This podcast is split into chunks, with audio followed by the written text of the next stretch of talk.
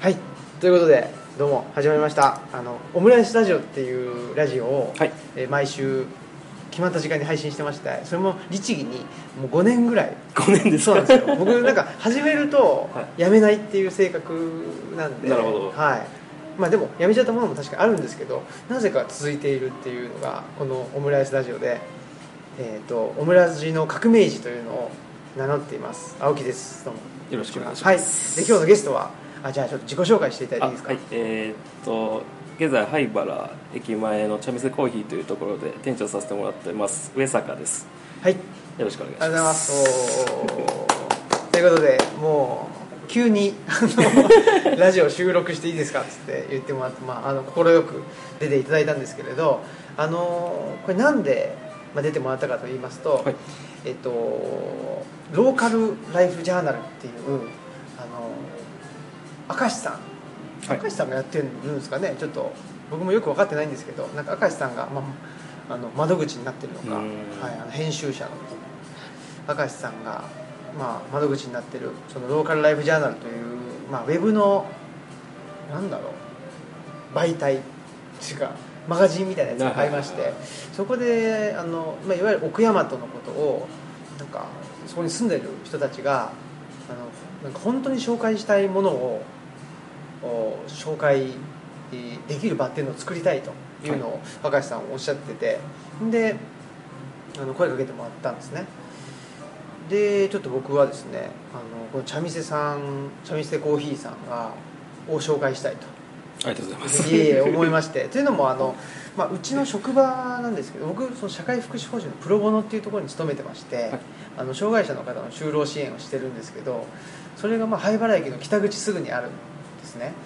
であの通勤路が、まあ、灰原駅の南口を通って東あの南口から北口に抜けるっていうルートなんですけどもうそこに茶店さんが南口にあるのでもう毎日のように通っていいてで、まあ、帰りになんかコーヒー飲んであの帰らせてもらったりっていう感じでやってますのでこれはぜひあの紹介もしたいですしやっぱりこの店長の上坂さんどういう人なんだっていうのも気になるというか そういうところだったんで、あのー今回はちょっと出ていただきたいと思いまして、はい、ありがとうございます。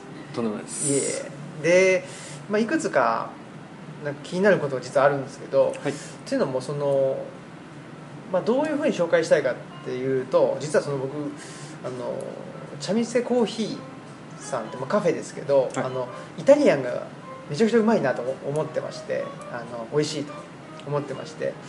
ででも最初はイタリアンしてなかったじゃないですか。そうですね。はい。でここ半年ぐらいですか？うんそうですね。ここ初期半年ぐらいですかね。やり始めたのは。ですね、はい。でまあランチをランチでど、えー、とパスタやられてたりとか、はい。あとはあのフォカッチャサンドやられてたりとか、あと夜営業も、そうですね。金曜日限定なんですけど。はい、始められたりとい。うことで、まあいろいろ結構茶店さんもなんですかね。あのぎなん業務形態までいかないですけどその中身を結構あのそうですね。変えてここ1営業年されてますねもうすぐもうすぐで2、えー、6月で2年なんですけど、はい。そうですねだいぶ変わりましたね。ねですよね、はい。っていうんで、まあ、その辺の、あのまあ、なぜ変わってきたかとか、まあ、その灰原駅前をずっと、ね、あの定点観測されてるじゃないですか、はい。その辺の話も聞きたいなとは思うんですけどまずそのイタリアンが美味しいっていうところが僕はちょっとあのポイントかなと思ってまして。であの聞くところによるとその上坂さんもともとイタリアンのシェフというかコックだったんですそうですかね。クオーコですか？いわゆる。いわゆるそうですね。クオーコですね。それはどどういうあれだったんですか？そのどういう経緯で？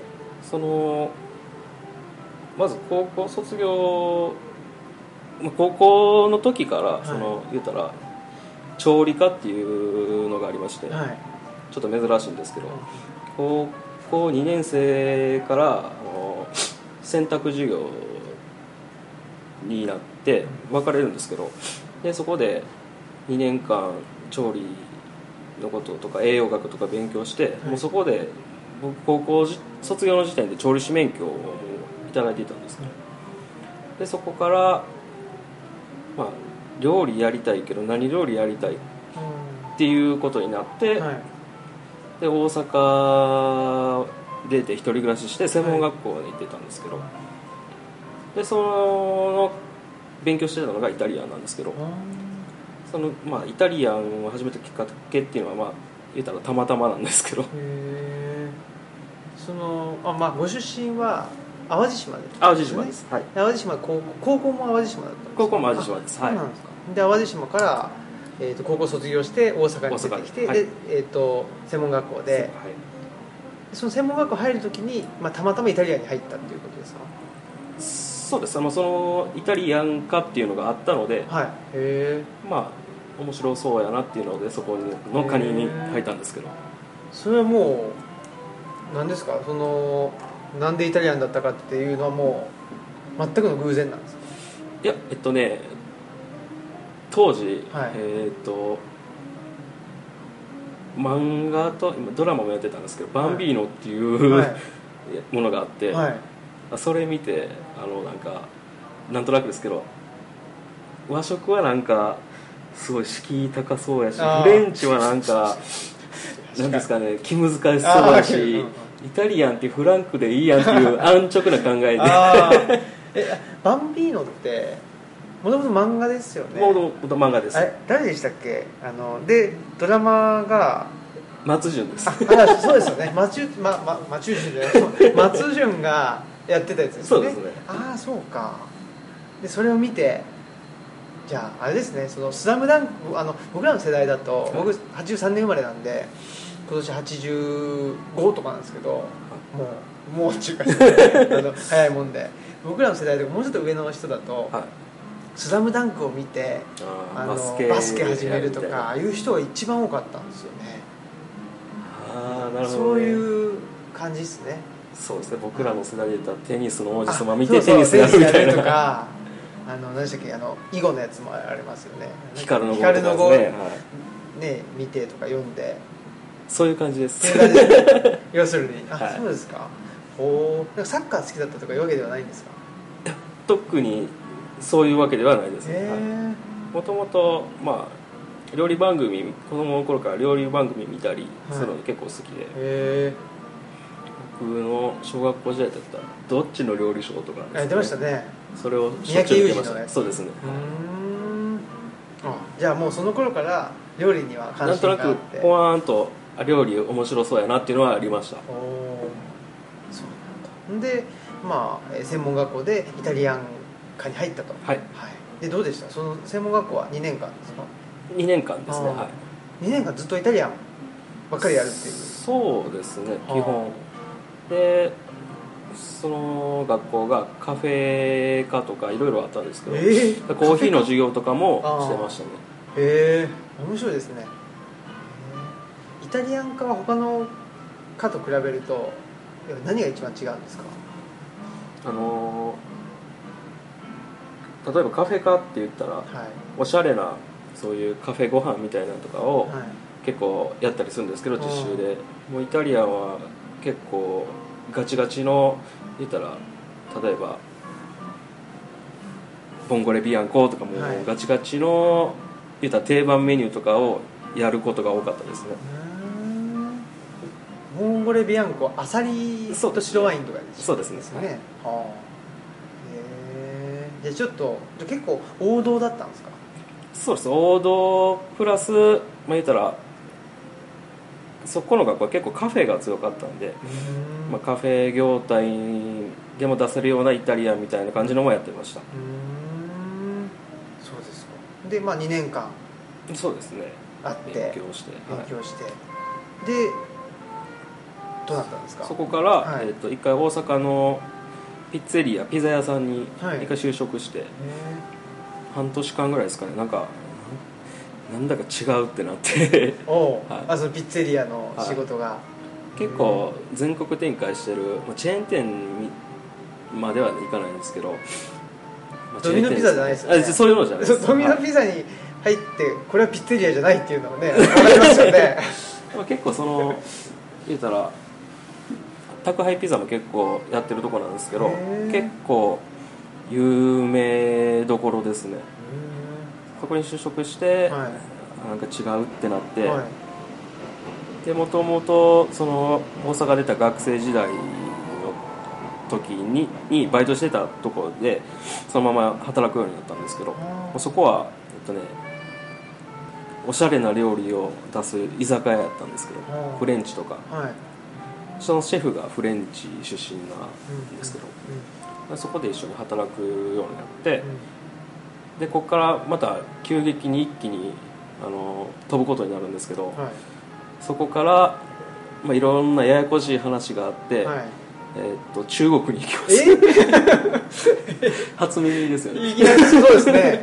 いやもうそのままねあのイタリアンのままピューと来るのかと思いきや中国に飛びます。飛ぶとはい、行ったり来たりで2年間いましたね中国に。はあそうなんですか、はい。あら中国のどこですか？中国の福建省というところにあウーロン茶のとこですね。ウーロン茶のところですね。南の方ですよねだいぶね。そうですね。台湾の対岸ですね。ですよね。だいぶもう南国っていうか暑い暑いです。よ ねそう福建省で何してたんですか？福建省で言え言える範囲であまあこれは全部言ってもいいんですけど別に。なんかあの法に触れてる大丈夫ですか？あそれは全然大丈夫です。すはい。あの福建省でその、日本の B 級グルメのお店を出すっていう話が来てはい。でその当時その働いてた、まあ、ところの料理長とはい。店長も家族がいるので誰も行けないってなって。あでその時その店のオーナーがそういう話を持ってきたんですけど、あはい。でお前どうやって言われて。うん。僕あんまりはその人と話したことなかったんですけどちょっと考えさせてくださいって言って、はい。で次の日に行きますって言いました。へえすごい。なんなんか面白そうだなみたいな。そうですね。なんか不安がめっちゃあったんですけど中国っていうことで。そうですねけど不安よりなんか面白そうっていうのが勝っちゃって。ほぼ即決で。へえ B 級グルメっていうのはどういうもんですか？なんかたこ焼きとかそうですね。たこき焼きとかお好み焼きとか、はい。まあ言ったら巻き寿司、まあ、日本で言えば巻き寿司とか唐揚げとか、はい。そういう言ったらファーストフードまではいかないですけどまあ、そういうイメージの B 級グルメのお店をやるっていう話でちょっと行かせてもらってました。それ福建省で。福建省で。福建省のそのなんていうんですか？あの福建省の省都みたいなとこですか？そのえっとね一番の都会のところですか、福建省の中で一番都会のところですね。福州っていうところなんですけど。そこではどうそのまあ行ったり来たりっていう感じだったと思うんですけど、はい。どういう生活してたんですか？マンションですか？えっとねそのマンション一室借りて、はい。最初はそのオーナーも一緒に行ってたんですけど、はい。そのオーナーのまあ男性の方なんですけど、はい。二人暮らしおおでずっと行ってましたね。1年間はほぼ二人暮らしで。はで落ち着いてきたらその社長はまあ日本でも仕事があるのい、で、はい。僕はほぼほぼ一人暮らしでうんうん。生活してましへえ自炊して、たそうですね、はあー。なんか美味しいものありましたか？中国い。はえっとね僕最初初めて行っては最初の1か月間はずっと体調が悪くて食べ物い、水？か水水か油みたいなんですかね。のせいやと思うんですけど、はい。もうとにかくしんどくてあこれ何年おるんやろうって考えたらめちゃくちゃ嫌になってけど1年経った頃にはそういう路上でなんか屋台とかであお店出してるじゃないですか。はい。そんなんも普通にもう食べれてました。慣れって怖いです。ね まあね。あそえそれが初めての海外旅行だったんですか？いや海外は初海外は僕中学生ですかね。あオーストラリアに行きましたね。でだから2回目ですかね。中国がはい。おおでまあ全然違う文化圏ですねオーストラリア。へそうですね。ね中国ってね。はい。えでまあ中国の福建省でその B 級グルメ屋さんをそうですね。出していたと。はい、はい、でそれが2年間あったわけですか？2年間ですね、はい、でそれがそれなんでその福建省からあの帰ってこられたんですか？あのー、そのまあしんどかったんですけど、はい、その時。まあ帰りたいっていう日本に帰りたいっていうのもあったし、うん俺何がしたいんやろうなと思あって。B 級グルメやりために料理の世界入ったんちゃうけどなって思い始めてきてでそこからもっとちゃんとした料理学びたいと思っておでそこからちょっとイタリアに行くことをちょっと意識し始めて。うほうほうあ本場の。そうです。そうですね。はい。はい。でそういう話もそのオーナーとやりつつはい。で結局、まあ、とりあえず中国の人に店任すようになってでそこから僕が抜けてでそこからあれですねあのまず帰日本に帰ってきたんですけど、はい。そこからまずどうしようってなって、とりあえずイタリアへ行く資金貯めようって思って、そこから淡路島に戻って、はい。実家で暮らしながらバイトしてお金貯めてイタリアへ飛びましたね。おおそのバイトもなんかあのレストランとかでバイトしてたんですか？いやいろいろしましたよ。あのとりあえずお金がいいとことか、はい。こう早く貯めたかったのではいそうですよね。言ったら地元が淡路島で漁師とかおお知り合いたくさんいるんで、はい。やっぱそういうの結構重労働なんで結そう構ですね。いい時給をくれたりするのではあ。そのお手伝いとかしたり。へえ確かに。でもなんかああいうのってその重労働だけど季節労働だからそうですね。1年間はないけどなんかはいはいはい。ここの時だけ思いっきりあの稼げるみたいなのあそうですね。りますもんね、あー。ほんでそれは1年間ぐらいやってえったとねんですか？1年ぐらいで済ませようと思ってたんですけど、はい。あの中国帰ってきてからの,、あの居心地の良さえ？が もう。に日本の居心地の良さ、はい。あーはいはい。もうね中国でも僕ボロボロやったんで。リカバリーがちょっともうね時間かかったとこの何ていうんですかね。生生ぬるいお湯に浸かってる感じがもう、うんうん。あこれ抜け出すんやばいなっていうぐらい気持ちよかったので、はい。結構ねあのゆっくりとゆっくりね。ゆっくりとしてました。ゆっくりしててでまあじゃあで、まあえっとイタリアに行く資金がはい。ゆっくりとしながらもあの溜まったと、ねおー。で、えー、とイタリアにい行ったわけですか？そうですね、はあそれでどういうあのステで行ったんですか？えっとねはい。その友達がそのイタリアに1年間行ってた子がいて。あそうなんですでその子にどういう方法で行ったのかうんいろいろ聞いて、でまず昔やったら、えー、と結構簡単にビザとか取れてたらしいんですけど、うん。今結構難しくなってて、うんその語学学校とかに通って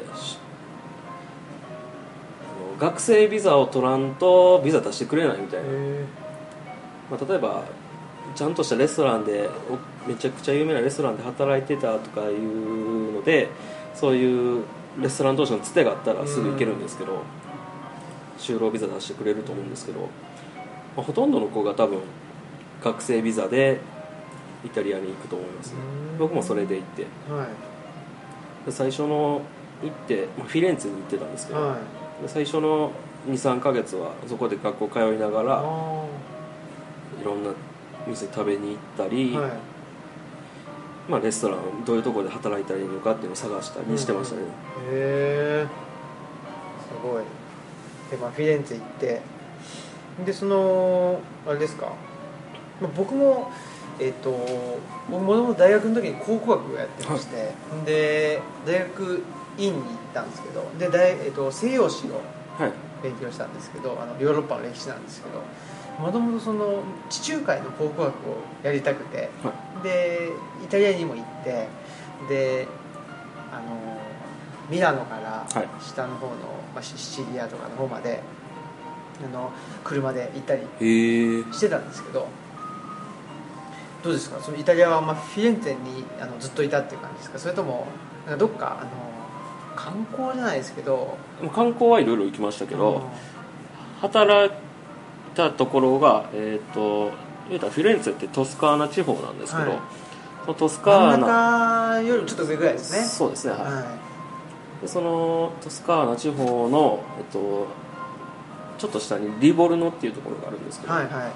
まあ、海も山もあるところなんですけど、うんうんそこの海岸沿いのあの魚介専門のリストランテでちょっと働いてました。へえリボルノって聞いたことあるある気がしますね。結構聞いたことある皆さんあとると思います。ころですかね。そうですね、んんうん。はい。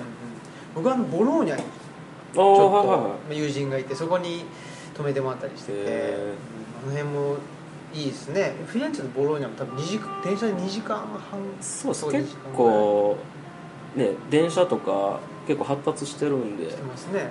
どこでもすぐ行けちゃいますよ、ねはい。でもえらいなんかあの遅れてきません？その電車が電車はねすごいですよね。日本がちょっと多分正確すぎるんやと思うんですけど、まあそれもあると思うんですけどちょっとねいい加減なとこありますよね。ありますね。はい。海外って多分そうやと思うんですけどね。そんなもんですよね。僕ナポリからシチリアまで電車でシあのパレルモまではい。電車で行こうと思って行った時に12時間ぐらいあったんですよもうそんなの。それはもう違う便っていうぐらい。もう全部なんか根底がひっくり返るじゃないですか、はい、からまあこまあねもうこんなもんかなとも思いましたけどね。まあ多分お国柄っていうので、まあ片付けたらいけないんでしょうけどそうなんでしょうね。ね。でもまあねそのなんていうんですかねあのき機械が正確だからって言ってそこになんか合わせようとすると結構、ねそうですね。人間の生活も結構ギチギチで苦しくなってきたりするじゃないですか、はい。そういう意味ではねなんかイタリアなんてそのねそうですね。おおらかと言いますか、はい。そうですよね。夏とかはねお店1ヶ月閉めて皆さんバカンスに行きますからね。ですね。夏はもうバカンスシーズンはどこもやってないみたいなのありますよね。そうですね。なんでいいですけどね。うんそうですね、まあ、ちょっと日本人が働きすぎっていうのもあると思うんですけどね。ありますよね。そうかでフィレンツェでは、まあ、フィレンツェというかそのトスカーナ地方はどのぐらいいたんですか？えっとね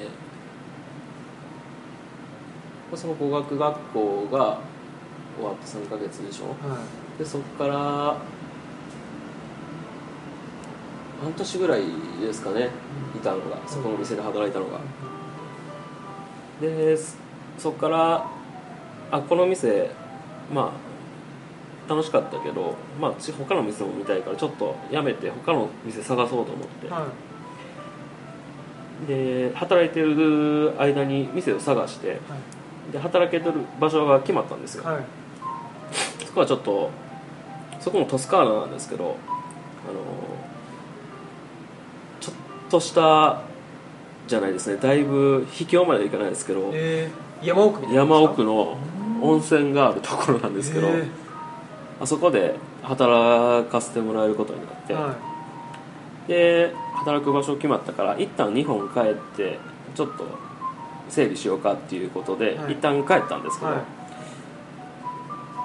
い。2週間ぐらいですか？2週間ぐらい1回帰ってそこからまたその店に行ったんですけど僕が2週間帰ってる間に、もう新しい人見つかったよって言われて、え え？え？ちょっと待ってってなってどういうことってなってでそこの場所は結局働けなくなってしまー、って。え。でも言ったら宿もそう言ったら日本人とか外人がそイタリアで働くってなったら住居とか提供してくるんですね。ーうん。そのレレストランが持ってる。まあそこで住む予定やったしその海外で過ごす費用とかも結構ギリギリで行ってたので、これどうしようかってなって、うん。でいろんな人のステマ聞いて聞いたんですけど結局仕事見つからずでいろいろ仕事み探しながらホテルを転々としてたんですけど、えー、それだけでもねあのお金かかりますもんね、はい。だいぶ。だからそのドミトリールームっていう、はいはい。あの六人部屋とかね。六人部屋とかのとこで、あのリュック抱えながらはい。寝てたん危ないでですすもんね、けどはい。どんなやつが来るか分かんないから。あでも資金がつきまして。あはい。ゲームオーバーと。ゲームオーバーとなりまして。そうか。で、はい。あもう日本に帰ろうっていう決意をしまして。あで帰ってきましたあああまあねご縁がなかったというかそうです。あいうことかもしれない求められてなかったんかなイタリアにっていうことで。逆に日本でね求められてたっていうことかもしれないね。そうそういうポジティブなあれに変えまして、はいわかりまして。そうか。でまあ日本に帰ってきたと。はい。はい。で帰ってきて。で、はい。そのいろんな人になんか面白そうな仕事ないっていう話を聞いて回って、はい。でそのここ灰原のこういう茶店コーヒーっていう店やんねんけどっていうので、あの紹介が来まして。でそこで、まあ、最初今やってることとちょっといろいろ内容は違ったんですけど最初と。うんうん。そうですよね。あのえっていうのはそのどこどこああのお団子とかいうことですか？そうですね。あのそれ以前も違ったんですか？ま最初はそれ以前が違ってたんですけどたあーそうですか。まあそれはまああんまり。はい。そうですね。はいはい。でまあそのもう6月6月じゃないわ。あ今年の6月で2周年そうですね。だから2016年の、はい。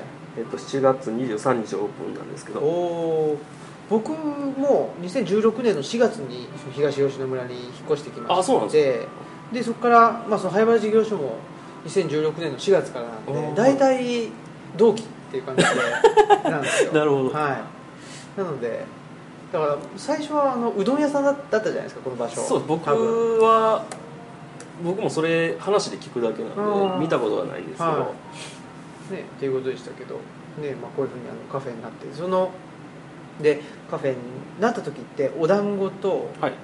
たい焼きそうですね。とまあ言うたらコーヒあコーヒーですね。ーの店っていうのではい。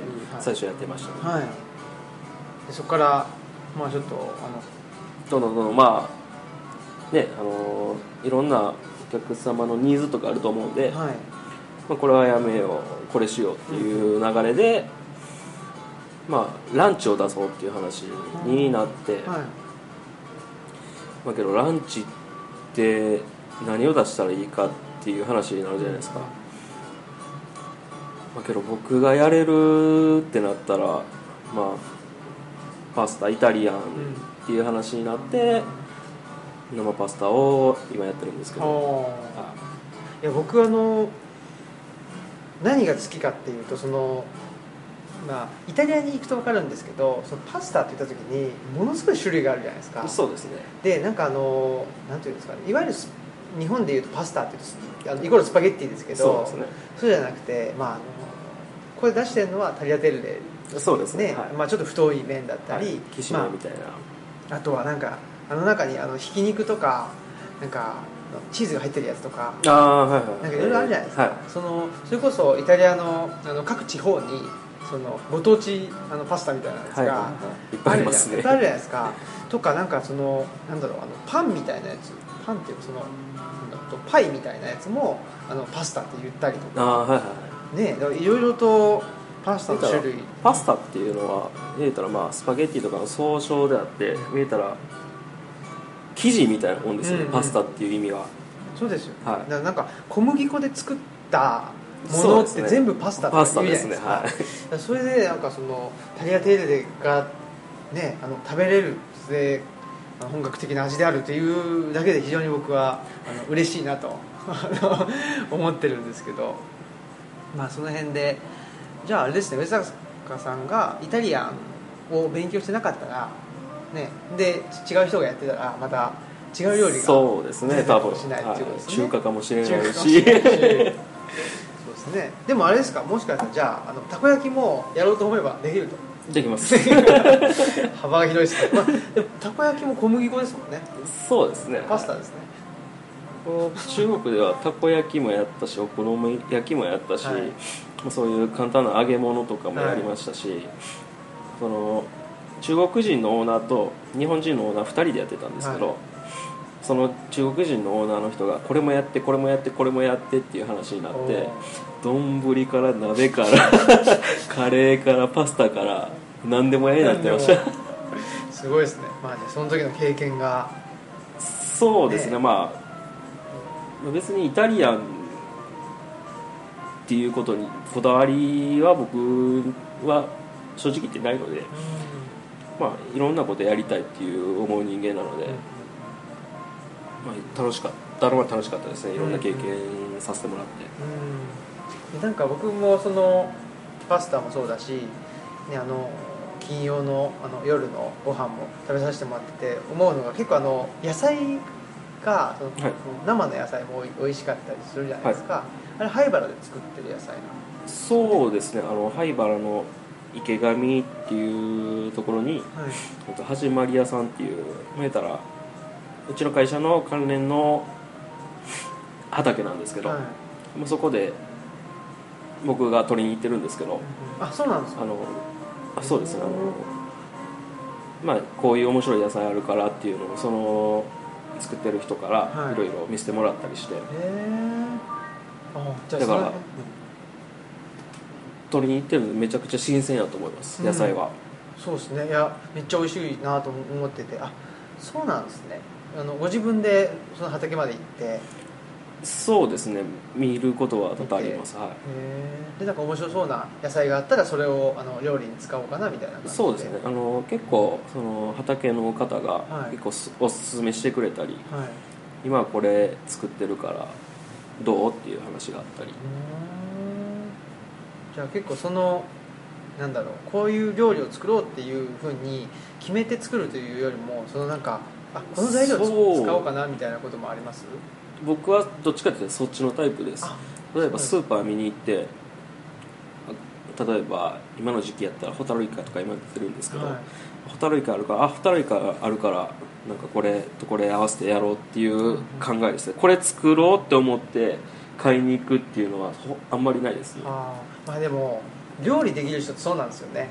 なんかねあの料理をたまにしかしないなんかお父さんとかに限って、今日はこれを作るって言って でねあのなんですか材料をね、はい。あの余らせたりするんですよ。大概。そうですね。やっぱり料理できる人っていうのはそのあのあるものをどうあの工夫したりしてそうですね。ううんありますよね。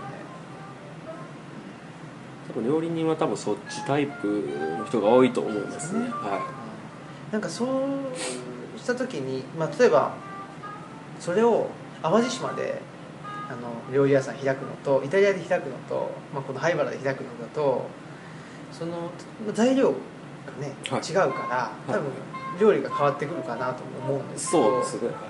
そういう中でなんかその灰原で料理してるとなんか、まあ、他のところとはちょっと違うなとかああります？あのね例えば例えた話で言うと灰原って言ったら海がないので、うん。魚介があまりないイメージがあるじゃないですか。だからその例えば僕淡路島で最初店やりたいんですけど、うん。やっぱりそういう新鮮なあの魚介類とかがすぐ手に入れられるっていう面とかやっぱりそういう違いがやっぱりありますよね、うんその地方地方によって、イタリアとかでもそうですけどフィレンツェとかはやっぱり魚が流通が悪いのでうん。スーパーに行ってもなんかもうすごい見た目悪かったり匂い発してる魚がいっぱいあったりして、かといってシチリアとかナポリの方行けば新鮮な野菜が食べえ新鮮なあのお魚食べれるじゃないですか、そういう部分でやっぱり地方とかでねやるのって面白いけど難しいですよね、うん東京とか大阪とかやったらそういう流通がしっかりしてるじゃないですか。そうですね。そういう中央卸売市場とかもいっぱいあるんで、そうですね。なんかあのー僕らはその東吉野に引っ越したりししてて、はい。でなんかなんで移住したんですかとか言われたりするんですけど、そのなんかその今言ってたようなあの町だと町っていうか大阪とか東京とかの大きな都市だと流通もしっかりして,、はい。してて何でも手に入るんだけど、はい。なんか何でも手に入ってしまう分なんかなんだろうなそのここにはこれしかないとかはいはいはい。なんかそういうあの固有性っていうかそれがない気がしてしまって、はい、確かに。だからあの、まあ、不便だしなんかね普通引っ越す先として村って選ばないから移住って言われるんですけど、うんはい。なんでそんな不便なところに引っ越したのとかわざわざとか言われるんですけどなんかそれって、まあ、不便ではあるんですけど逆にそこにしかないっていうものが見つかりやすそうな気がしていて、うんねというのもなんか材料がなかったりしたらそうやって材料をあの買ってくるってことが難しかったら自分の能力をあの上げるしかないじゃないですか。そうです。ねはい。あの考えたりとはい。かどうしようと考えたり。なんかそっちの方がなんか僕はこれからの未来っていうか将来に考えた時に自分の頭を使ったり自分の能力を上げるってお金かかんないじゃないですか、はい。そこっちの方がお金かかんないしそれになんかあの楽しいしね。いいなと思って、んでまあ東吉野に越してきたみたいなところがあるんですよね。東吉野の例えば名産とかってあるんですか？名産柚子とか。ああ柚子はいそうなんですよ。だからあの東吉野の場合はうんと谷合の村なので、はい。あの大きな田んぼがなくて作れなくて米ができなかったりとか、はい。谷合だからあの日当たりがあんまり良くなかったりしてはいあんまり農作物ができなかったりするんですね。だからあのなんだろうな、うんとまあ、瀬戸内海とかねやっぱり、まあ、淡路島もそうですけどいろんなあの現地の、ね、美味しいものがあると思うんですけど東吉野ってあん。まりないん。ですよんそういうのがで、まあ、僕らの場合はなんかねあの何か作ってるわけでもないしっていうんで、まあ、僕らは、まあ、あの特に僕はあのもともとと大学で教えてたりとか教育してたりっていうのがあったんでなんか人間の可能性を最大限に引き出すっていうことに興味があったりするんで、なるほそう考えるとその街の中で何でも手に入る状況で人間の可能性を引き出すってなるとすごいあの小手先のことになってくるんですよ。どなんか iPad がすごいうまく使えるとか。でもそれってすごいなんかさまつなことだなと思って。うん。それだったらもっともっとねなんか人間が生きていく上で大事なことってもっとあるんじゃないかなと思ってもっとなんか何もないところに行った時にじゃあ人間は何ができるのかしらとなるほど。考えたら面白いんじゃないかなと思ってこうしたようなところがあるんですよね。最初抵抗とかはなかったですか？あの、はい。例えばえどちら出身でしたっけ？出身は埼玉の埼玉。浦和ってとこなんですけどで神戸にしばらく住んでてで西宮にちょっと越してでこっちに来たんですけど。言うたら結構な大都会からそうですね。その言うたら村に行くわけじゃないですか。そうですね。不安とかありませんでした？あんまなかったんですよね、うん。まあ、不安がなかったのはもともとそのオフィスキャンプの坂本さんとか、まあ、知り合いがあのできててで、まあ、それが一番大きいとは思うんですけど知ってる人がいるっていう。はい。で東吉野でなんか、まあ、それまで嫌な思いをしたことがなかったのでまあ全然不安はなかったんですけどね。どっちかというとやっぱりその町に住んでると本当にね何でも手に入るからそれだったらなんか自分が何か作るとかねそういうことの意味がちょっとよくわからない部分もあって。そうですね。ね都会はものがちょっとありふれすぎてますもんね。そうなん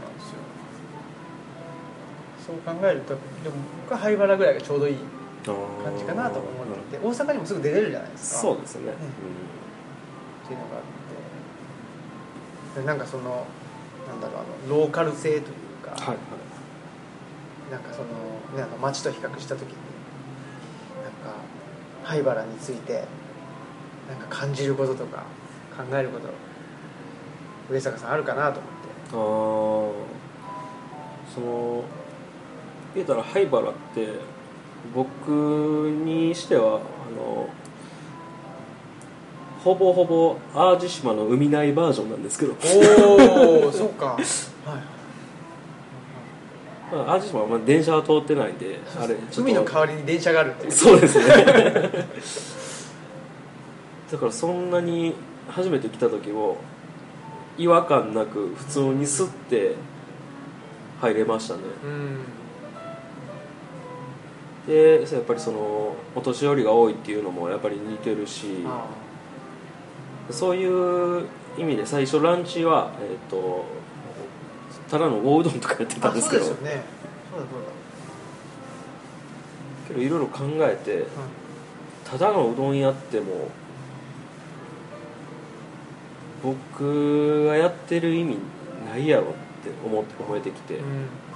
それやったらその地元の野菜を使ったパスタとか、まあ、そのワンプレートのランチとかそういうのをやった方がまあ売り上げが上がらなかったもやっぱりそっちの方がやってて自分自身面白いんちゃうかっていうのでそういうふうにしたんですけど、うん。